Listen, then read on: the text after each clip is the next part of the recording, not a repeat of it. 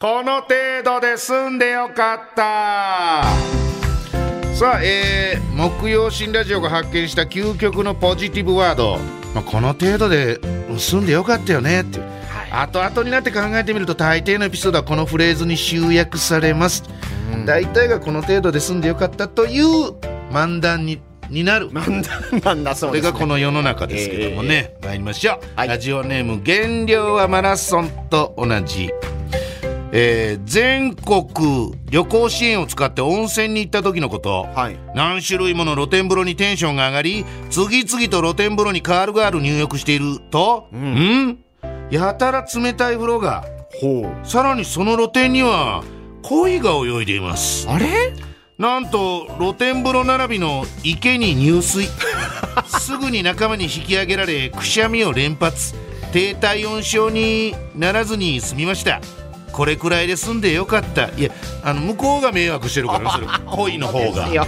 施設側というか恋の方が迷惑びっくりしたでしょそんなこう何？三段落ちみたいに並びである？ね露天風呂の並びに恋を泳いでる気ある？そんな。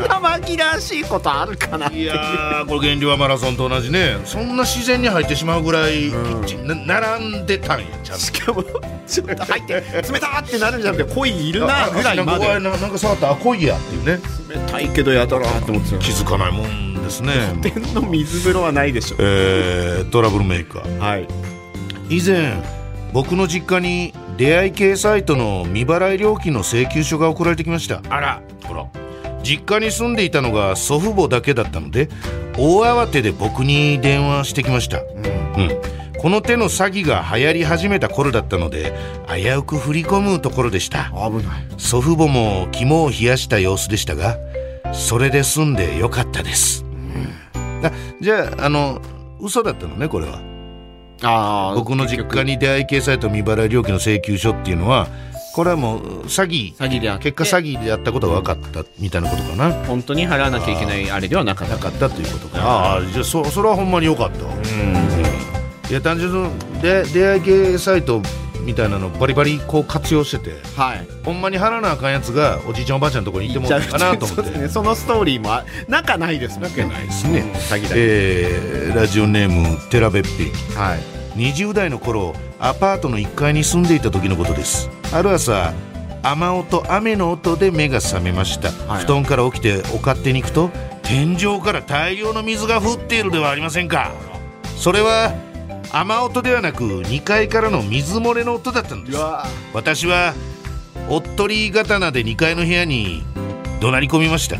おい今俺の部屋がびっしょびしょなんだよ。お前んとこなんか水持ってないかすると学生らしき男が寝ぼっけ眼で現れそして一旦引っ込みました。いや何やったんや。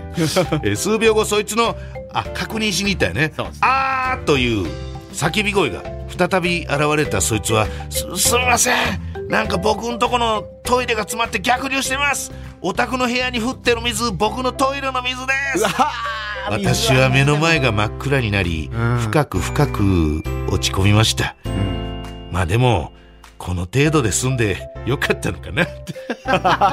これも半ば自分を納得させるためにね、ね、言うてますけど。